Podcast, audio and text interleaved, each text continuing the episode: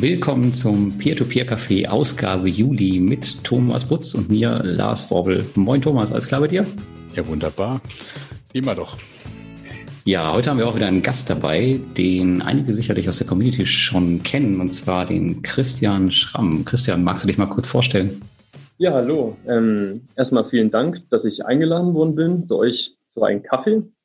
Ähm, ja, mein Name ist Christian Schramm. Ich bin 29 Jahre alt, ähm, verheiratet mit einer wunderschönen Frau. Und wir haben einen gemeinsamen Sohn, der ist eineinhalb Jahre alt und geht seit neuestem Kindergarten. Und äh, wohnen äh, tue ich in Kassel. Wer das nicht kennt oder nicht genau zuordnen kann, wo es ist, das ist äh, das Brandenburg Hessens, also Nordhessens in der Mitte Deutschlands. Ich kenne es von der Autobahn. Also ich kenne Kassel aus, auch. Ich habe meine Freundin von daher, also die Frauen sind ganz hübsch auf jeden Fall. Ja. ja. Da stimme ich jetzt einfach mal äh, zu, weil meine Frau kommt ja auch aus Kassel. ja, cool. Ja, so als erstes ähm, gehen wir immer so auf zwei News ein. Und äh, Thomas, magst du anfangen? Hast du irgendwas mitgebracht? Oh, ich habe sogar drei mitgebracht heute. Aber Ui, drei. Ein, eine ganz kurze, weil du mich ja immer als ähm, ewigen Pessimisten bezeichnest, habe ich äh, meine Komfortzone verlassen und habe tatsächlich mal was Positives über P2P-Kredite geschrieben, über die Chancen, die P2P-Kredite bieten. Und mir ist nicht nur die Rendite eingefallen. Ist das nicht schön? Oh, das ist Wahnsinn. Ja, ich frage mich tatsächlich manchmal, warum du eigentlich über Peer-to-Peer-Kredite bloggst, wo du doch alles so negativ siehst, aber ja, das ist eine tolle Sache. Das ist wahrscheinlich so eine deutsche Eigenschaft, dass man immer nur das Schlechte hervortut und das ganze Gute dann übersieht, ne? Ja, ja, dann musst du mal ins Baltikum fliegen und mal schauen, wie positiv da alles ist.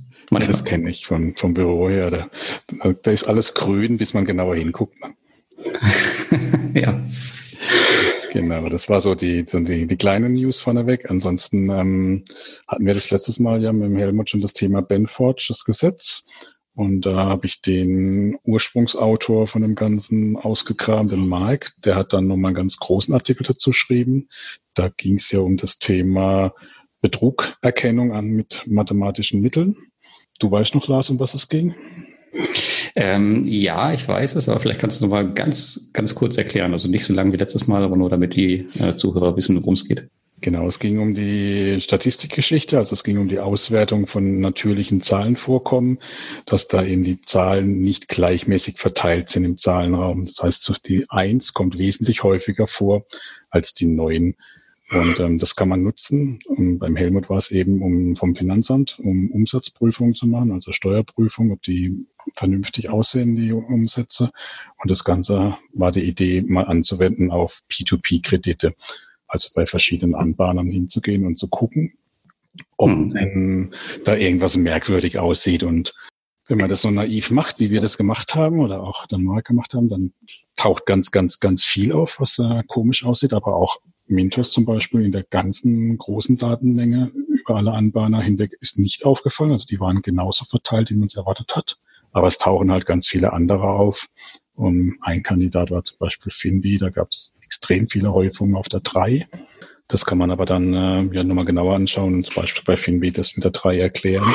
Die haben den Kreditrechner auf 33.000 Euro eingestellt und es wurden mindestens 300 Euro Kreditsumme verlangt. Also das ist dann so, war dann so eine interessante Geschichte und das Ganze bei den Anbahnern dann, bei einzelnen Anbahnern hat dann, ging dann noch weiter, dass man einzelne Anbahner angeschaut hat und das ist ziemlich umfangreich geworden. Man kann es vermutlich ähm, nicht einfach so anwenden. Bei den Zinsrückzahlungen kann man es eher anwenden. Also ich fand es interessantes Thema, für dich wahrscheinlich viel zu akademisch und äh, zu uncool, aber trifft so genau meine, meine Sache. Ne? Ja, ich bin schon jetzt fast bei deiner Kurzerklärung schon wieder eingeschlafen. Also lass uns schnell zum nächsten Thema weitergehen. genau, also verlinken wir ja auch, wenn das jemand interessiert, kann man nochmal Bilder angucken. Genau, dann, dann habe ich wiederum äh, ein altes Tabu von mir gebrochen. Ich bin in, in Deutschland investiert jetzt seit neuestem, ähm, nicht in P2P-Kredite klassisch, sondern in mein erstes Immobilieninvest äh, habe ich gemacht. Ich habe der Invest damals Explorer interviewt und die haben mich tatsächlich so überzeugt oder ja, doch überzeugt, dass ich da in die Bestandsprojekte eingestiegen bin und habe dann mein viertes gekauft. Und ja, gestern kam dann auch die Nachricht, dass sie nochmal 43 Millionen eingesammelt haben.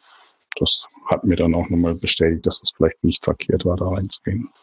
Okay, Bestandsprojekte heißt, das ist so ähnlich wie dieses äh, Reinvestment24, richtig? Genau, das ist ziemlich ähnlich wie Reinvestment24. Also du kaufst äh, einen Anteil, eine Anleihe an einem äh, bestehenden Objekt, das vorfinanziert ist komplett und partizipierst dann an den Mieteinnahmen plus ähm, die Option, dass es in zehn Jahren, weil in Deutschland ist ja nach zehn Jahren die ähm, Spekulationsfrist für Immobilien abgelaufen, dann mhm. äh, im höheren Preis einfach verkauft wird und das ist dann der zweite Teil, der dazu kommt. Natürlich nicht mit den anvisierten 10, 12 Prozent Rendite pro Jahr wie bei Reinvest, wobei das sich ja auch erst zeigen muss, sondern eher im Rahmen von 6 Prozent. Ah, okay. Christa, bist du da auch investiert oder? Nein, ähm, ich habe Expo auf der Invest kennengelernt, finde die Bestandsobjekte eigentlich prinzipiell eigentlich ganz interessant, aber doch nicht so interessant. Ich finde, da gibt es bessere Plattformen. Mit Bestandsprojekten oder mit halt ganz anderer Ausrichtung für dich?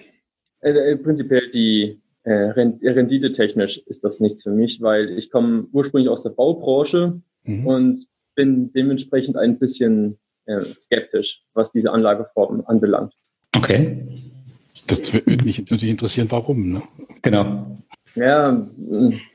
Karten auf den Tisch. Das ist, das ist eine ähm, sehr komplexe Frage. Also prinzipiell äh, bin ich jetzt nicht besonders überzeugt von dem deutschen Markt, also der Langfristigkeit um es äh, mal zusammenzufassen. Hältst du ihn für überhitzt oder für, für zu teuer oder was ist das für dich so das Thema? Ähm, zumindest sind die politischen Rahmenbedingungen mittlerweile meiner Ansicht nach ähm, ähm, entwickeln sich in eine gefährliche Richtung. Mhm. In Frankfurt, ähm, wo, ähm, wo ich größtenteils tätig war, war an Orten schon der Markt überhitzt. Und dort gibt es auch politische Bestrebungen, diese Überhitzung ein bisschen einzudämmen beispielsweise. Stichwort Mietdeckel. Eine, eine Sache allerdings, ich meine mal gesehen zu haben, dass du in ein Göttinger Projekt investiert hast. Ja. Nun ist Göttingen ja gerade mal 40 Kilometer nördlich von Kassel. Und zumindest, ich halte diesen, also Göttingen als Stadt gut. Also ich denke, der, der, dieser Ort ist noch nicht überhitzt. Ist halt eine, ähm, eine sehr rote, eine sehr rote Stadt. da muss man halt, das ist immer so mein Bedenken bei Göttingen. Aber im prinzipiell könnte man da schon mal ein bisschen investieren. Über Expo, das ist in Ordnung, denke ich. Ja. Puh, da habe ich noch Glück gehabt. also da fand ich jetzt nicht verkehrt. So Göttingen ist gut. Ja. Gut. Äh, genau, das war, war im Prinzip aber auch so mein, mein Hauptthema des, des Bestandsprojekte, weil äh, tatsächlich in klassische Immobilienprojekte in Deutschland mit ähm, den gerade bei Explorer mit äh, hohen Einstiegshürden, 500 Euro, 1000 Euro für ein Projekt, die zwar zum Teil ja erstrangig besichert sind, aber in geringen Summen. Das ist mir dann auch zu viel, vor allem wenn man ordentlich diversifizieren will. Ne? Da mag ich dann lieber sowas wie Estate Guru oder Bulk Estate mit 50 Euro. Da kann ich mir dann halt auch die 100 Projekte leisten. Hm, also die Bestandsprojekte bei Exporo sind ab 500 Euro auch? Nee, die sind ab 1000 Euro, aber da hast du ja schon, äh, da ist ja schon eine Substanz da. Okay. Das ist ja ähnlich wie bei Reinvest natürlich. Ne? Also du hast halt was, was dann auch wieder ver, veräußert werden kann. Also erwarte ich einfach nicht, dass du am Schluss mit gar nichts dastehst, wie ja bei einem Immobilienprojekt zweitrangig schon passieren kann. Ne? So aller Bergfürsten und so. Ja, jetzt fällt mir wieder etwas ein zur Expo. Ich hatte mir mal diese Projektarten genau angesehen und mhm. fand die Faktor, also die, die Kaufpreishöhe, tatsächlich ziemlich immer gehoben. Also es wurde jetzt nicht günstig ein Bestandsobjekt eingekauft, sondern beispielsweise in Erfurt hatte ich das gesehen. Mhm. Es kam mir immer schon überdurchschnittlich hoch vor. Da denke ich immer so, ah, naja, gut, da ich auch mal bei, beim geschlossenen vorgearbeitet hat, hatte, mhm. oder halt gerne mal ähm, ja, ein, ein Projekt gekauft. Und man wusste ja, die Investoren schießen sowieso das Geld rein, kostet es, was es wolle. Und deswegen bin ich bei solchen Bestandsobjekten, wie gesagt, muss auf die einzelnen Projekte drauf schauen, aber man sollte drauf schauen. Ja, ich, ich, ich wäre auch nicht so naiv zu sagen, bloß weil die einen Schätzwert haben, dass man danach den Schätzwert auch wieder kriegt. Ich würde da schon mal sagen, mit Abschlägen von 30, 40 Prozent, aber dann bleiben ja am Schluss hoffentlich immer noch 50 Prozent übrig und nicht eben nichts. Ne? Das war jetzt so mein ja. Gedanke bei dem Bestandsthema. Ja. So, wie gesagt, solange man nicht mit diesen ähm, Projekten spekuliert, ist, ja, möchte man fast sagen, ist der Kaufpreis fast egal. Jetzt übertrieben gesagt. Hoffentlich. Ne? Also ich meine, ich habe ja nicht vor, dass es so wo reinläuft, aber passieren kann sowas natürlich immer, um jetzt wieder meiner Pessimistenrolle gerecht zu werden. Ne? Hm, ja. Nein, aber wir spekulieren hier ja alle nicht. Also nein, gar nicht. okay, aber das waren meine News in aller Kürze. Spannend, dass du da was dazu beitragen konntest, Christian. Danke. Vielleicht komme ich da mal später irgendwann wieder zurück drauf. Ja. Auch wenn ich jetzt darauf nicht vorbereitet war, auf Exporo. Spontanität ist eine Grundtugend hier, ne? Genau, absolut. Ja, nee, bei Exporo bin ich wohl erstmal langfristig raus. Kommen wir zu meinen News, bevor wir hier zu tief ins Thema rennen. Ähm, ich war jetzt zwei Wochen bei Mintos zu meinem Peer-to-Peer-Lifestyle Teil 2. Und ich war diesmal ein bisschen länger dort als bei Crowdestor, nämlich äh, fast zwei Wochen. Und ich war auch drei Tage mit dem Martins Schulte unterwegs. Und wir waren in Armenien und haben Vax.am besucht. Und erstmal der Martins ist ein mega krasser Typ, finde ich. Also ich ähm, vorher empfand ich ihn als ein bisschen unfreundlich, wo ich ihn noch nicht kannte. Aber jetzt, nachdem ich drei Tage mit ihm unterwegs war, muss ich sagen, das ist einer der smartesten CEOs von den Plattformen, die ich, den ich bisher kennengelernt habe. Alleine, was er, wie er arbeitet und er verschwendet beispielsweise keine freie Minute für irgendwie, weiß ich nicht, sinnlosen Quatsch am Handy oder so. Man sieht ihn immer arbeiten und wenn er ein Taxi bestellt, dann, wenn man sich trifft mit ihm und er bestellt vorher ein Taxi, dann ist er auch meistens passend zum Zeitpunkt da, wo das Taxi kommt, dass man gleich einsteigen kann. Also der ist wirklich durchgetaktet äh, bis ins Letzte. Also richtig beeindruckend. Und ja, in Armenien haben wir VAX besucht und auch eine der Filialen. Ähm, erstmal bei VAX, was ich ziemlich cool fand. Wir haben so, so eine kleine Office-Tour gemacht und dann hatten wir eigentlich ein Interview mit dem CEO auch geplant von denen. Und da kamen wir in so einen Meetingraum und dann saßen da, weiß ich nicht, zehn Leute und der hat irgendwie alle zusammengetrommelt, die was dazu sagen konnten. Und dann gab es mehr so eine Diskussionsrunde, was ich ziemlich cool fand. Also war echt ein super sympathisches Team. Und da war auch lustigerweise einer dabei von der, äh, ich glaube, die nannten es Offline Security. Der hat eigentlich überhaupt nichts gesagt die ganze Zeit. Und der sah so aus wie so ein, naja, äh, Schuldeneintreiber, tätowiert, äh, ziemlich breit. Ja, das ist wohl die Offline Security. Keine Ahnung, was dahinter steckt. Aber war auf jeden Fall ziemlich lustig, dass er dabei war. Und ja, diese Filialen, es ist einfach richtig krass, wie effizient die arbeiten und auch ja, wie normal das da ist. Also die gehen da rein, holen sich ihren 20-Euro-Kredit und gehen nach zwei Minuten wieder raus und zahlen das dann über Automaten zurück. Das ist bei denen so, weiß ich nicht, total normal, da Kredite aufzunehmen. Und VAX arbeitet auch größtenteils mit Kunden zusammen, die schon lange bei denen sind. Mhm. Und ja, was wir so erfahren haben im Gespräch, ist zum Beispiel, dass den Buyback total egal ist. Also ich habe mir halt gefragt, wie das abgesichert ist. Und die haben halt gesagt, ja, es ist uns doch total egal, ähm, wie das abgesichert ist. Ich meine, wir müssen uns doch so oder so um die ausgefallenen Kredite kümmern. Und im Prinzip haben sie da auch recht. Also ob Buyback oder nicht, äh, am Ende ist der Kredit immer bei denen und die müssen halt das normale Programm durchlaufen, was sie halt äh, sonst auch gemacht hätten. Hm. Schieben die tatsächlich einzelne Kredite durch oder bundeln die das Ganze? Ähm, die bundeln das schon, aber das läuft trotzdem sehr, sehr schnell und effizient. Also man muss sich halt vorstellen, in dieser Filiale, da sind meistens, weiß ich nicht, als wir da waren, waren drei, vier Leute drin. Und wenn das, weiß ich nicht, die ganze Zeit so abläuft, dann keine Ahnung, wie viele Kredite da durchgehen und das mal, keine Ahnung, wie viele Filialen. Mhm. Ähm, ja, und äh, Martins meinte, das wird gebatcht, die ganzen Kredite, die da hochgeschickt werden auf Mintos, aber das geht so schnell, dass es sein kann, wenn der Kredit gerade ausgegeben ist, dass der halt fünf Minuten später bei Mintos ist und wir da rein investieren können. Also mhm. das war schon sehr beeindruckend, wie die Anbindung da funktioniert. Und das Geschäft von Vax läuft super. Also die sind 2017 wurden die gegründet und sind heute schon ja mehr als profitabel und wachsen auch wie Sau. Und die haben eigentlich nicht so viele Konkurrenten, aber Mogo gibt es zum Beispiel auch in Armenien und die bauen jetzt auch ein Payday-Loan-Geschäft auf, obwohl die eigentlich ja erst nur auf Autokredite ähm, fokussiert waren. Mhm. Ja, und die haben wir auch in Riga beispielsweise besucht und die waren viel kam sehr seriös rüber im Gegensatz zu Vax, also seriös im Sinne von, ich würde schon fast sagen, unsympathisch und viel distanzierter. Ähm, ja, die waren halt so mega professionell und haben dann da halt ihre Präsentationen abgefeiert nacheinander. Also da haben mir die Armeen deutlich besser gefallen, auch wenn Mo natürlich schon ziemlich, ziemlich geil ist. Und wenn man sieht, die sind diversifiziert über, ich glaube, vier Unternehmen, Unterfirmen und ich glaube, die fünfte machen sie jetzt auf. Also die sind immer aufgeteilt in verschiedene Ländergruppen. Und die sind dann wieder gestreut in über zehn Länder. Ja, auch da steckt schon ordentlich was hinter. Die haben auch gesagt, die wollen jetzt erstmal nicht weiter wachsen, sondern sich auf die Länder jetzt fokussieren, die sie jetzt gerade halt aufgenommen haben. Und das Geschäft bei denen funktioniert auch einfach brutal gut. Die finanzieren ja nur diese Gebrauchtwagen, also keine Neuwagen. Mhm. Und die durchschnittlichen Kredite liegen bei, ich glaube, 4000 Euro, haben sie gesagt. Mhm. Ja, ist scheinbar ein sehr, sehr gutes und sicheres Geschäft.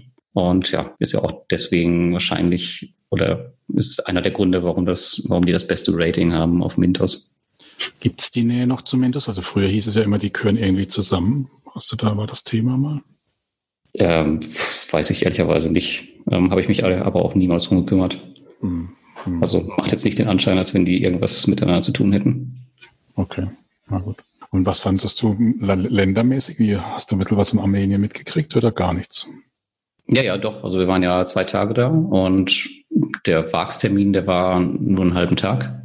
Ähm, ansonsten war ich sehr, sehr überrascht. Also ich habe erst gedacht, naja gut, Armenien ist vielleicht ein bisschen unterentwickelt. Äh, fand ich aber gar nicht. Also es war eine normale Stadt, fahren auch dicke Autos hier und da, gibt gutes Essen, alle freundlich, aber die sind halt sehr, sehr, wie soll man sagen, offline unterwegs. Also zum Beispiel auch die Kredite, die werden 90 Prozent offline abgeschlossen.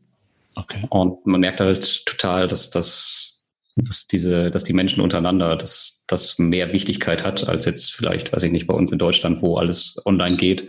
Also die mögen das halt, in so einen Laden zu gehen und dann irgendwas abzuschließen. Auch wenn sie theoretisch alles online machen können, aber trotzdem machen sie es halt nicht. Spannend. Okay. Ja, das fand ich schon sehr, sehr genial. Also es war echt ein Highlight ähm, von dem ganzen Trip zu Mintos. Und ansonsten, ja, der Büroalltag war dagegen schon, schon fast ein bisschen langweilig, kann man sagen. Und anders als bei Crowdesto hatte ich auch ein bisschen beim Mintos das Gefühl, dass ich ja, na, vielleicht ein bisschen gestört habe. Es sind halt 120 Mitarbeiter und man merkte in den ersten Tagen, die wussten nicht so richtig, was mit mir anzufangen, weil da sitzt jetzt ein Blogger und kriegt hier irgendwie alles mit. Ich habe auch den Launch von Invest in Access und so mitbekommen. Mhm. Ich glaube, das fanden die nicht so geil. Und wenn ich dann natürlich mit der Kamera rumlaufe, dann, dann erst recht nicht. Ähm, ja, aber genau das, das wollte ich ja so ein bisschen, will ich ja so ein bisschen damit herausfordern. Also da hat sich Crowdesto ein bisschen besser angestellt, glaube ich. Aber gut, das sind halt auch nur zwei Leute und da arbeiten 120. Da kann man halt auch einfach nicht mit jedem vielleicht äh, gut ins Gespräch kommen und so. Ja, so autistische Programmierer, die mögen das ganz und gar nicht. Ne? Ja, wobei die Programmierer da echt nicht äh, typisch sind. Also wenn man sich hier mal Programmierer vorstellt, dann stellt man sich immer so den weiß ich nicht, den, den Chips essenden Typen vom PC vor und das ganze Team da ist total durchtrainiert, auch die Programmierer. das ist schon sehr cool und sehr jung vor allem. Mhm. Ja, war schon sehr beeindruckend, muss ich sagen. Jo, das waren deine News, ne, Lars? Genau, seid mal auf die Videos gespannt. Ich habe äh, fünf, sechs Videos zusammengeschnitten. Die kommen dann ab Juli, ich glaube wöchentlich oder zweiwöchentlich, ich weiß noch nicht genau. Und da kann man sich auch noch mal alles anschauen. Ja, und dann gab es ja auch noch die Peer-to-Peer-Konferenz. Äh, Christian, magst du mal deinen Eindruck schildern? Ja, gerne, klar. Ja, also ähm, vorab, also für das Peer-to-Peer interessiere ich mich seit äh, fünf Jahren. Vielleicht den klassischen Anfängerfehler gemacht, die Werbung von Oxmoney gesehen. In diese Investmentform hatte ich noch nicht. Habe dort gleich mal investiert. Hat sich äh, ja mittelfristig bis langfristig als Flop erwiesen. Und ja, das war Genau, also seit, seit 2006 äh, bin ich in Aktien investiert und 2011 ja, auch äh, habe ich Immobilieninvestments, wovon ich auch ja, einen Großteil meines Einkommens generiere. Und ja, also hat es sich das dann mit der Peer-to-Peer-Konferenz ergeben. Einfach bin ich reisefreudig. Ich äh, schaue mir gerne andere Länder an. Es ging ums Peer-to-Peer, was ja hochspannend ist. Und vor allem, man lebt ja mehr oder weniger, also zumindest ich, hier in einer Blase, also man ist gefühlt so der Einzige in, der, in seinem Freundeskreis oder auch im Verwandtschaftskreis, der sich damit auseinandersetzt. Und das war tatsächlich mein ausschlaggebender Grund, nach Riga zu fliegen, um dort die Community kennenzulernen, einfach Leute mit den gleichen, ja, mit den gleichen Interessen kennenzulernen und sich mit denen auszutauschen. Vor allem wusste ich ja im Vorfeld, es sind ja auch viele bekannte Persönlichkeiten dabei, wie du unter anderem Lars. Und ähm, da kann man immer ein bisschen was lernen das war eigentlich so der, also die Motivation, nach Riga zu fliegen. Mhm. Genau, und ähm, so hatte ich das auch gebucht und bin in, in Riga gelandet. Also ich bin auch allein hingeflogen. Ich wollte Land und Leute kennenlernen. Ich hatte mich dann bei jemand einquartiert, um auch zu sehen, wie die Menschen dort leben, weil es, war, es sollte jetzt nicht nur Freude und Spaß sein. Denn ich habe mir gedacht, gut, ich habe schon einen gewissen Teil meines Vermögens dort drinnen und da möchte man auch ähm, genau schauen, ja, wie das Geld, also wie das Geld vor Ort arbeitet.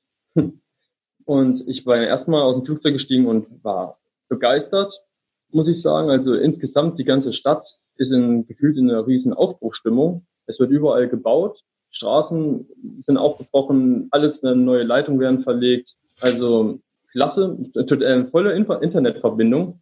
Das äh, war, also da ich jetzt aus Kassel komme und links und rechts und oben und unten sind überall Funklöcher, gibt's in Lettland gar nicht. Und ja, klar ist es noch ein bisschen sowjetisch angehaucht, die Stadt, aber es ist so eine, also so eine Aufbruchsstimmung und da habe ich gleich das Gefühl gehabt, hier sieht man mal so was im Thema Digitalisierung und von den ganzen Mindset der Leute in Deutschland vielleicht, ja, falsch läuft oder noch ausbaufähig ist. Also der erste Eindruck war super gut. So bin ich auch durch die Stadt gefahren und man hat tatsächlich auch überall Werbung gesehen von auch bekannten Darlehensanbahnern. Teilweise waren sie auf ähm, Eventor gelistet oder auch äh, auf Mintos. Und ähm, Banknote zum Beispiel war ein Darlehensanbahner, der sofort ins Auge ge ähm, gestochen ist. Ja, der ist überall, ja, tatsächlich. In jeder zweiten Straßenecke, also wie Starbucks ja. in New York, äh, ist äh, dort Banknote. Und ich war erstmal erstaunt, wie viele Leute rein und rausgegangen sind. Also die haben, Leute haben sich tatsächlich die Klinke in die Hand gegeben. Und ähm, da habe ich es mir mal angeschaut und da habe ich gedacht, komm, ich gehe jetzt einfach mal in diesen Laden rein. Ja, vielleicht komme ich ja mit diesen Angestellten ins Gespräch. Und tatsächlich, man kommt in so einen kleinen Laden rein, also die sind nicht besonders groß. Ähm, und es ist sehr viel aufgestellt in Schaufenstern, also so Fotokameras, Stichsägen, Motorsägen, Handys natürlich, also die ganzen Pfandobjekte. Und äh, ja, da bin ich mit den Angestellten ins Gespräch gekommen, habe halt gefragt, ähm, wie, wie das Geschäft hier so läuft. Und tatsächlich war auch ähm, relativ offen, hat gesagt, also er könnte sich nicht beklagen, also ähm, es, es kommen sehr viele Menschen und ähm, so läuft das, ähm, also das Geschäft an sich läuft ziemlich gut. Und ähm, genau, da habe ich mal gefragt, wie, wie sieht das eigentlich aus, wenn jemand nicht bezahlt, ob das relativ häufig vorkommt. Und ähm, man kennt das ja auch aus der Facebook-Community. Ähm, es gibt ja sehr viele Sorgen oder sehr oft die Fragen, ja, ist das bei euch auch, das bei Mintos, nur sind bei mir 20 Prozent in Verzug mhm. und ja. da aufwärts. Ähm, wie sieht das denn bei euch aus? Und ähm, auf diese Frage hat er mir gesagt, also für uns ist der Verzug oder der Zahlungsausfall das Beste, was es gibt.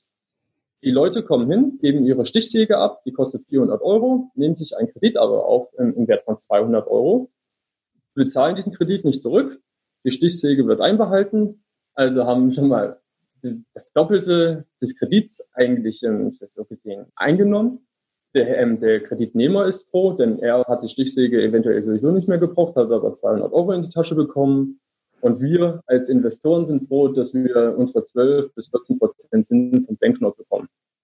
Und Banknote natürlich ist glücklich. Ja. Also eine Win-Win-Win-Situation für alle Beteiligten. Und nachdem ich das ähm, gehört habe, habe ich gleich auch meinen Autoinvestor bei Banknote ein bisschen aufgestockt. Also das, äh, der Banknote hat mir sehr, sehr gut gefallen. Das war ja ganz offline von der P2P-Konferenz. Es ist witzig, dass du das mit Banknote erwähnst, weil ähm, der Martin Schulte meint, Banknote wäre aus seiner Sicht eins, einer der sichersten Darlehensanbahner oder eines der sichersten Geschäftsmodelle, ähm, was auf Mintos vorhanden ist, gerade halt wegen diesen, diesem Pfandgeschäft und weil die oft halt persönliche Objekte auch hinterlegen, die sie auf jeden Fall immer wieder zurückhaben wollen. Ja, das, die einzige Sache, die ich mir tatsächlich gedacht hatte, ich hatte gerade das Starbucks genannt, aber ja, natürlich, weil so viele Geschäfte ähm, dort sind, hatte ich mir natürlich die, der einzige Wermutstropfen war, ja, vielleicht sind es tatsächlich ein bisschen zu viel Geschäfte im Riga. Und das war so, so also, weil es wirklich an jeder Straßenecke gefüllt ist. Aber mhm. klar, man läuft und ähm, wie gesagt, von Banknote hat mir sehr, sehr gut gefallen. Also mit denen hatte ich mich auch in den Reger dann beschäftigt. Genau. Ansonsten zur P2P-Konferenz an sich. Also es fand ja zum ersten Mal statt und ich war gefühlt einer der äh, eher wenigeren Investoren. Die meisten waren ja YouTuber, Blogger oder ähnliches. Ähm, Influencer nennt man das Neudeutsch. Influencer, genau. genau. Und ähm, ja, an sich, meine, also wenn ich jetzt meiner Frau davon erzählt hatte oder auch der Familie, haben die gesagt, ja, ja, ist das so das Richtige? Ähm, vielleicht ist es ja einfach nur eine krasse Marketingveranstaltung. Und tatsächlich, ähm, es ist überwiegend eine Marketingveranstaltung gewesen. Aber allerdings muss ich sagen, habe ich mich auch nicht groß damit beschäftigt, weil du konntest mit den Leuten neben diesen Vorträgen ähm, sich unterhalten mit den ganzen Plattformbetreibern. Du, wie gesagt, ähm, du konntest dich mit der Community, mit den Leuten unterhalten, hast sehr viel mitnehmen können, sehr viel austauschen können. Weil ich hatte mir beispielsweise gedacht, komm, Christian, ich ähm, interessiere mich nicht für Mintos, da kriegt der Lars zum Beispiel viel mehr raus als ich. Ich gehe mehr auf die Kleinen zu, also Robocash. Ähm, ich hatte mich auf Reinvestive24 ähm, fokussiert oder auch Swapper war eigentlich mein Ziel, damit ich da ein bisschen ins Gespräch komme, die eigentlich immer ein bisschen mehr abseits von dem ganzen Schema sind. Genau. Und ähm, das war ja das Tolle in unserer Gruppe, konnte man sich auch immer super austauschen, wer von wem was erfahren hatte. Und ähm, das hatte einen immensen Mehrwert überhaupt. Genau, da vielleicht noch für die Zuhörer, äh, dass sie wissen, von was für einer Gruppe du sprichst. Also wir hatten im Vorfeld eine WhatsApp-Gruppe gegründet, ähm, wo wir uns halt ausgetauscht haben und uns die Infos zugeschoben haben. Das war auf jeden Fall eine ganz coole Sache. Genau. Ansonsten, ähm, wenn Interesse besteht, über die ähm, einzelnen Darlehensanbahner, ähm, oder nicht Darlehensanbahner, sondern von den einzelnen Plattformen erzählen, was mir besonders gut aufgefallen ist, was mir weniger gut, ähm, der mir weniger gut aufgefallen ist. Ja, los, lass raus. Also ich bin neugierig. Also in Kurzform natürlich. Also ich, ich, ich wette schon mal, Via Invest ist dir nicht positiv aufgefallen. Wie kommst du darauf? Es könnte an dem CEO liegen, der etwas desinteressiert auf der Bühne herumstand und nicht auf Fragen geantwortet hat. Also das war für mich tatsächlich die Katastrophe zum Anfang. Also VInvest ist einer meiner Top 5 Plattformen. Ich finde die Plattform super. Wir haben tolle Geschäftszahlen und die ähm, Marketing-Dame Simone heißt sie ja, glaube ich. Simone. Auch ganz gut, ist zumindest gesprächsbereit. Ja, und da hatte ich mich drauf gefreut. Und dann tappt da so ein, ich dachte, ein ITler auf die Bühne und ist völlig neben der Spur. Also völlig. Und bis ich dann erfahren habe, okay, das ist nicht jetzt irgendein, den sie da hochgeschickt haben, mit einem Rucksack auf. Das ist der CEO.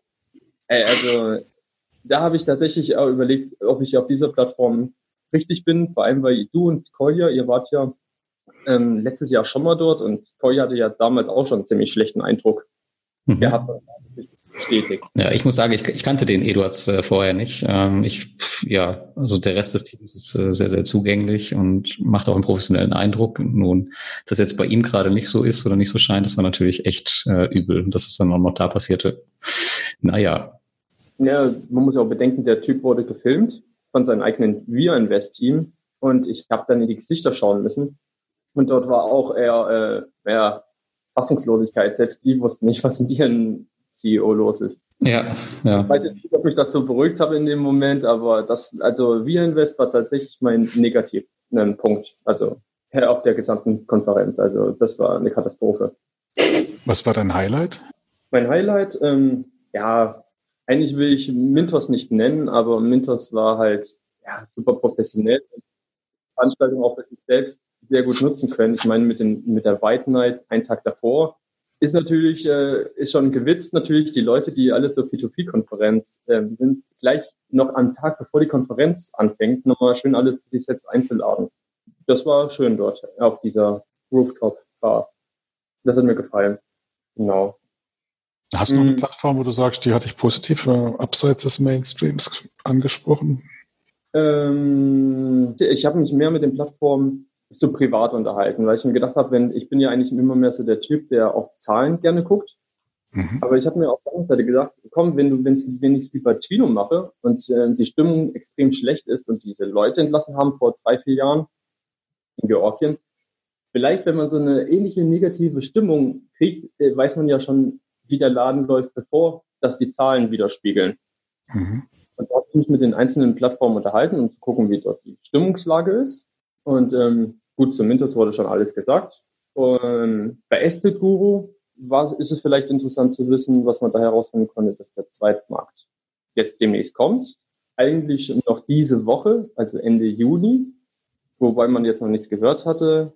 Und es ist unklar mit dem Zweitmarkt, ähm, ob, oder es ist noch zumindest nicht entschieden, ähm, ob es Auf- und Abschläge gibt oder nur Pari. Da sind wir alle sehr gespannt, ja. Oder interessant für die Zahlenfüchse. Also es gibt 6000 deutsche Investoren. Und der Durchschnittsinvestor, was glaubst du, wie viel der Durchschnittsinvestor investiert hat, der Deutsche? 4000. habe ich auch gedacht, sind gerade mal 1900 Euro im Schnitt. Okay. Und also relativ wenig oder unterdifferenziert, könnte man sagen. Hm. ja, ansonsten, ähm, wie sieht die Stimmung bei STGO aus? Also laut äh, ja, der deutschen äh, Marketingdame Katri ist es dort tatsächlich strenger, als, weil, als wie man von Startup ähm, denken könnte. Aber ihr macht die Arbeit Spaß. Weil ich wollte mal wissen, wie sie überhaupt, manchmal bekommt sie ja einen ganz schönen Shitstorm ab, wie sie damit klarkommt. ja. Kann man vorstellen, ja. Ich habe halt die meiste Zeit, so 60 Prozent der Anfragen, die sie bearbeiten muss, das sind halt einfach Änderungsarbeiten von Bankverbindungen. Damit muss sie sich eigentlich die meiste Zeit rumschlagen. Mhm. Und ähm, das wäre zum Beispiel Science ST Guru vielleicht eine Aufgabe, äh, sowas zu automatisieren, damit sie ja, mehr Kapazitäten für die wichtigeren Fragen hat, beispielsweise. Mhm, ja. Ähm, gar nicht ähm, gefallen nach Wire Invest war Bike Estate auf der, ähm, auf der P2P-Konferenz. Ähm, man muss bedenken, dass diese ein Platinum-Sponsor waren, also neben Mintos der größte Sponsor der gesamten Konferenz. Mhm. Und, leider Gottes hatten sie ihre Privatparty dort mehr veranstaltet. Und ähm, das ist sowieso immer so ein kleines Warnsignal für mich gewesen. Also es wurde, wie gesagt, eine Privatparty gemacht und es ist eine sehr, sehr kleine und junge Plattform. Und da fragt man sich natürlich, warum sind die Platinum-Sponsor? Woher kommen die Gelder? Und ähm, so hatte ich mir dann doch zur Aufgabe gesetzt, jetzt mit dem CEO, den Igor, ähm, nochmal persönlich zu sprechen und in der Hoffnung, dass dieser negative Eindruck irgendwie ein bisschen sich relativiert. Und muss ich auch sagen, hat das sich größtenteils. Ähm, nach eigenen äh, Aussagen oder Angaben arbeiten sie profitabel. Also 2017 haben sie knapp so 50.000 Euro Gewinn gemacht. 2018 wollen sie ähm, mehrere hunderttausend Euro Gewinn sogar ausschreiben und das ganze Geld wird investiert. Und sie haben halt ziemlich viel ausgelagert, also haben geringe Fixkosten. So hat sich das zumindest mit den, ja, das hat sich zumindest ganz gut angehört. Und ähm, was mir gefällt bei Bike Estate ist, dass sie sich groß, größtenteils auf Flieger konzentrieren. Oder ich glaube sogar nur auf Flieger, einfach weil sie diesen Markt in- und auswendig kennen. Und der im Vergleich zu Estland oder Litauen, von den Hauptstädten aus gesehen, ähm, noch unterentwickelt ist. Oder dort ist noch am, am meisten ja, Aufwärtspotenzial. Genau. Der Durchschnittsinvestor hat auch 900 Euro investiert, also auch eher klein, wobei auch einige andere 200.000 zum Beispiel pro ähm, Objekt investieren. Also die Spanne ist ziemlich groß. Hm. Du als Immobilienfuchs äh, hast gemeint, du hast dich auch mit Reinvest24 beschäftigt. Wie ist denn da dein Eindruck?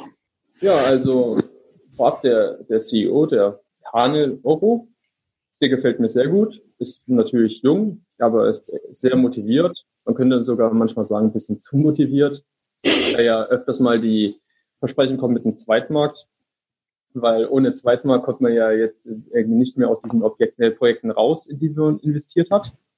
Und mir war es halt wichtig, wer eigentlich die, die Finanzierungsquelle von Reinvest24 ist. Und ja, das ist ja so ein kleines Unternehmen, nennt sich Tina KVB, so in der Richtung, und die sind mit Projektentwicklung ähm, beschäftigt.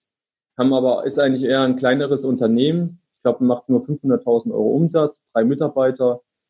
Das ist der Main Owner aber ähm, nach der Aussage von den Tamil gibt es auch noch mehrere Venture Capital Unternehmen, die auch gerne investieren würden. Also er meint zumindest eine eigene Aussage, das Unternehmen ist auf Jahre hin durchgängig finanziert. Ja. Okay. Ich weiß es nicht. Also für mich, ich bin dort auch investiert, allerdings nur in ein Projekt und würde das eher als Experiment sehen. Ja, ja, ja so hat sich für mich auch angefühlt, deswegen kam mir das Exporo-Thema halt ganz recht. Aber grundsätzlich finde ich es schon sehr spannend, aber es tut sich halt wenig, ne? Ja, ich denke mal, wenn Crowdester zum Beispiel jetzt auch mit diesen ähm, Projekten anfängt, ähm, von denen halte ich ja wesentlich mehr. Äh, ich glaube, dann hat Reinvest24 auch ein dickes Problem. Wollen die sowas machen? Ist das, kam das da auch zum Thema, oder? Ich meine es so verstanden zu haben. Aber ich will jetzt auch nicht die Hand für ins zu legen, aber ich meine, es war Crowdestor. Ja. Okay, Oder? ich habe es nicht gehört, aber ich habe eine spanische Plattform kennengelernt, äh, Brickstarter hieß die. Ähm, die haben auch ein ähnliches Konzept wie jetzt Exporo und Reinvest24. Also das mit diesen, mit diesen Bestandsimmobilien und Vermietungen, das scheint wohl der neue heiße Scheiß da zu sein. Ja. Und ähm, was ich noch sagen kann, war Swapper, auf die hatte ich mich eigentlich gefreut. Die waren aber dann nicht da, zumindest habe ich sie nicht gesehen. Allerdings konnte ich tatsächlich in Erfahrung bringen, dass die stillschweigend auch den CEO ausgewechselt haben, beziehungsweise der ist gegangen. Die waren jetzt führungslos ein bisschen länger. Und der CEO ist irgendwie in die Versicherungsbranche zurückgewechselt, da kam er her. Ja, aber nach, ja, nach den Aussagen der anderen wurde halt gesagt, also, oder ist es jetzt nicht so schlimm, weil die gehören ja zu der Bandu Finance. Und insofern, ja, kümmern die sich momentan um Swapper. Aber, ja, da weiß ich jetzt auch nicht, wie es da aussieht. Aber fand ich jetzt natürlich nicht so gut, äh, dass das wieder so stillschweigend wie damals bei Peerberry einfach so, so einen Wechsel gab ohne Information. Genau. Das ähm, will ich zu den einzelnen Plattformen sagen. Du hast also auch nicht Investio getroffen und weißt, ob die jetzt mehr wie zwei Mitarbeiter haben. Na, zumindest habe ich nur zwei Damen von Investio gesehen. Groß, blond, nett anzuschauen. Ja. Mit denen habe ich mich auch getroffen, ja. Und äh, kurz ein Selfie gemacht und dann habe ich denen gesagt, nee, ich schreibe nicht über eure Plattform und dann waren sie ganz schnell wieder weg. Schade eigentlich, ne? Komisch. ja, also die waren tatsächlich nur, hatte ich so das Gefühl, aus, irgendwelche Leute zu finden, ähm, ja, die halt über sie schreiben. Und dann, dann hörte das, Adre äh, das Interesse dann halt auch abrupt auf. Hm, tja. Sagt auch schon ein bisschen was aus, finde ich. Ja, schade eigentlich, ja. Aber das klingt ja, dass es für dich trotzdem ein Erfolg war, Christian, oder das Ganze? Ja, absolut. Also, ähm, wie gesagt, das Ganze drumherum war eigentlich mehr für mich das Besondere dieser Konferenz. Und man muss aber immer noch bedenken, dass es das erste Mal war. Und ähm, ich denke mal einfach, die Veranstalter, die wissen beim nächsten Mal, dass die meisten Leute ja eher erfahrene Investoren sind, also keine Newbies, die neu dabei sind. Also das heißt, die Plattformen müssen zum Beispiel jetzt keine, also meiner Ansicht nach keine Vorträge halten, wer sie sind, was sie machen, so in der Richtung, sondern eher, also meine Verbesserungsvorschläge wären mehr ähm, solche Factsheets zu machen über ja, mehr Zahlen, Daten, Fakten. Mhm. Also, genau. Geschäftsabschlüsse, Recovery Rates, sowas in der Richtung. Ja, das wollen natürlich alle gerne sehen. Äh, ist auch schon als Verbesserungsvorschlag aufgenommen. Mal schauen, ob man da beim nächsten Mal irgendwie äh, was Tieferes machen kann. Aber es ist natürlich auch klar, wenn man äh, gerade so in diesen Panel-Diskussionen da, da wird jetzt keiner großartig irgendwie in die Tiefe gehen können. Das ist halt immer so ein bisschen die Herausforderung dabei. Und ist es nicht bei allen Konferenzen so, dass es abseits der Vorträge eigentlich der spannende Teil ist? Also kenne ich das jetzt bei vielen Konferenzen auch in ganz anderen Welten. Also so gewesen sein. Also für mich war es die erste Konferenz in dem in diesem Sinne und äh, hm. ja, das drumherum war wesentlich interessanter. Ja. ja, kann ich auch so bestätigen.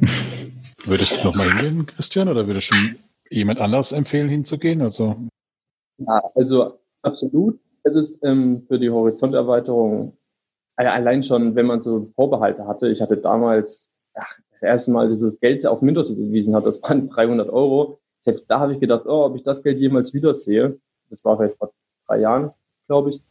Und ähm, und äh, das hat sich mittlerweile so geändert und vor allem, wenn man mal in diesen Ländern gewesen ist, und man sieht, wie, wie ich schon anfangs sagte, in welchen Bereichen die teilweise wesentlich weiter sind als Deutschland. Und man wieder feststellt, was für eine, also, dass man manchmal so eine kleine Arroganz auch an den Tag legt, wenn man aus Deutschland kommt, ist das ein, allein aus diesem Grund schon ein super Thema, dahin zu gehen. Ja ist halt auch so, dass es von außen sind halt immer nur so Webseiten, die man sieht, ja. Aber wenn man dann da ist, dann merkt man halt auch, okay, da steckt Persönlichkeiten hinter und man sieht halt auch die, die Unterschiede zwischen den Plattformen. Zum Beispiel sieht man, dass Mintos einfach, einfach gar nicht mehr vergleichbar ist mit den anderen. Also sie sind schon gefühlt Lichtjahre weiter als alle anderen Plattformen. Und das kriegst du so von außen gefühlt irgendwie gar nicht mit. Hm.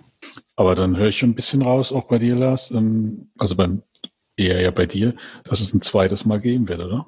Äh, ja, ist auf jeden Fall schon irgendwie, wurde darüber gesprochen und ähm, aber es gibt jetzt noch, noch keine konkreten Pläne, aber zumindest wird gerade Feedback gesammelt, um halt zu schauen, was man nächstes Mal besser machen kann. Ähm, ja, und es gab ja auch schon, es wurde ja irgendwie im letzten Podcast bei, bei Kolja Barkon gesagt, dass eventuell Portugal werden könnte. Ähm, das glaube ich wiederum nicht, weil halt alle Peer-to-Peer-Plattformen in RIA sitzen, dass die jetzt ihr ganzen Kram darüber karren ich denke, wenn wir das nochmal machen, dann wird es wahrscheinlich wieder in Riga oder in Tallinn sein, da die Ecke. Ja, ist ja wahrscheinlich auch nicht so teuer im Vergleich. Genau, richtig. Konferenztechnisch, denke ich, ja. Ja, ja, cool. Schließen wir das Thema hier mal ab, oder? Lange genug drüber gequatscht. Haben wir noch irgendwas aus der, aus der Community oder war es das schon für heute? Ja, in der Community ist ja dieses ganze Thema I und A, habe ich mal angefangen, ob das so ein guter Titel war, IA, äh, heiß diskutiert worden. Ne? Der Esel. Der Esel, genau. Also das war ja schon, schon krass, wie, wie das sofort hochgepoppt ist während der Konferenz noch die ersten Tweets und Artikel. Ja, wo noch gar keine Informationen quasi äh, vorhanden waren. Oder teilweise direkt nach den Präsentationen äh, auf der, auf der, der Konferenz. Das war schon beachtlich. Also habe ich nicht hinbekommen. Ja, ich meine, ich weiß auch nicht, ob das dann, dann schon den tollen Mehrwert hat. Man, du hattest ja auch schon vorher gemunkelt. Wir haben es ja damals auf der Invest schon gehabt als Thema, dass da was kommen wird. Ja. Ähm, aber so mit so halbgaren Sachen, das ist halt, also ich finde, das hat auch noch keinen echten echten Mehrwert. Das ist halt eher so ein bisschen Marktschreier-Niveau dann. Ne? Ja, genau, das stimmt schon. Ja, aber ansonsten zu dem Produkt, äh, hast, hast du dich schon näher informiert oder ihr beide? Was haltet ihr davon? Also ich halte nichts davon. Ich bin ja der Renditejäger. Ich muss das ja selbst von Hand immer investieren oder halbautomatisch. Aber was nicht, Christian, was ist was für dich?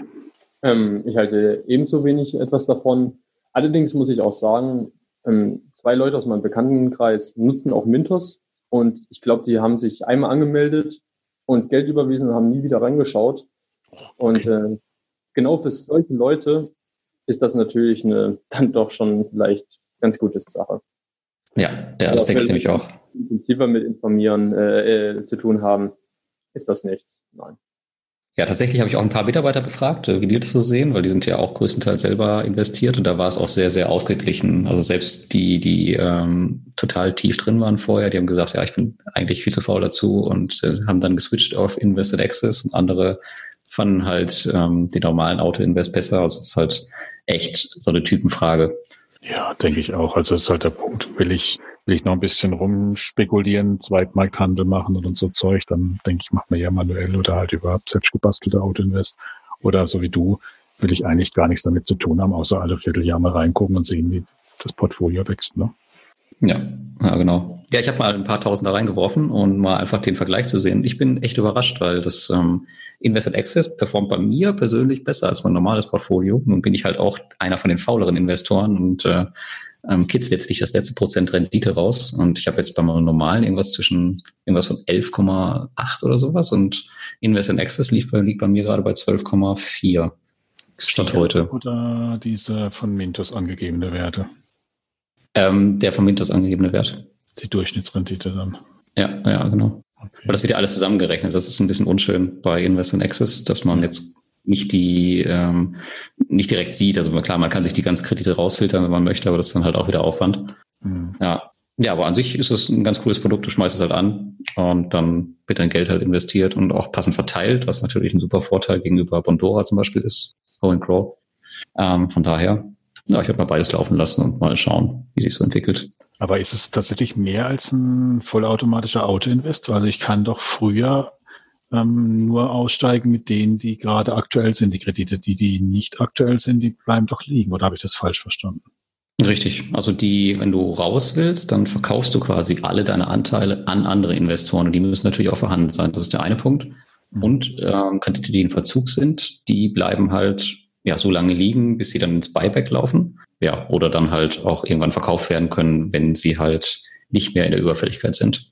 Also es ist halt nicht so verfügbar wie zum Beispiel auch wieder Bondora. Also, ja, wobei das natürlich auch wieder an Bondora liegt, wie verfügbar das wirklich ist. Also wenn die sagen, nee, wir zahlen nicht aus, dann zahlen die halt nicht aus. Ja, wenn viele Leute auf einmal kämen, ja, zum Beispiel, klar. Okay, aber das heißt, dann ist es ja eigentlich ein, nur in Anführungszeichen ein super automatisierter Auto-Invest und Zweitmarkthandel plus eine Bevorzugung, dass man kommt, glaube ich, an manche Kredite schneller dran, ne? Also, oder werden zuerst bedient. Ähm, ja, richtig, genau. Also der äh, Invest in Access erhält Vorzug vor den normalen Investoren, äh, Autoinvestoren. Und das wird halt spannend sein, wie sich das in Zukunft entwickelt. Und es gibt noch eine Besonderheit, dass Darlehensanbahner, die noch keine sechs Monate auf der Plattform sind, auf Mintos, ähm, die werden halt gar nicht mit einbezogen. Mhm. Das heißt, die müssen erst mindestens sechs Monate da sein, damit der Invest in Access die auch äh, greift. Ansonsten da hast du dann vielleicht noch einen kleinen Vorteil beim, beim Auto-Invest. Und nur bei Buyback-Krediten, ne? Genau, richtig, stimmt. Die haben nur Buyback-Kredite, ja. Also ein bisschen mehr Auswahl hat man dann doch noch. Im Gegensatz zu ihren früheren automatisierten äh, hier Auto-Invest, die sie mal angeboten haben, die, die also dieses Restaurantengefühl produziert haben, scheinen wesentlich besser zu sein. Ne? Ja, ich glaube, da können wir von ausgehen, äh, dass die jetzt langsam aussterben werden. Ja, also die waren ja schon komisch, diese Auto-Invest-Vorkonfiguration. Ja, aber der Schritt ist total ähm, plausibel von denen. Ich meine, Mintos, als ich angefangen habe, ich war einer der ersten Investoren, das war total einfach, aber es ist ja mittlerweile richtig groß geworden. Und ja. gerade wenn man das irgendwie über Smartphone versucht zu konfigurieren, das ist echt die Katastrophe. Und da kommt so ein, so ein Invest in Access natürlich ziemlich cool. Ja, ist dann die spannende Frage, ob es ähm, weiterhin immer eine Parallelwelt geben wird oder ob der Weg nicht ganz klar dahin ist, das ähm, vor dem Nutzer eben zu verstecken und halt vollautomatisiert zu machen. Ne? Also à la Robocash oder so, wo dann gar nicht mehr groß auswählen kannst, sondern einfach nur Geld reinsteckst, fertig.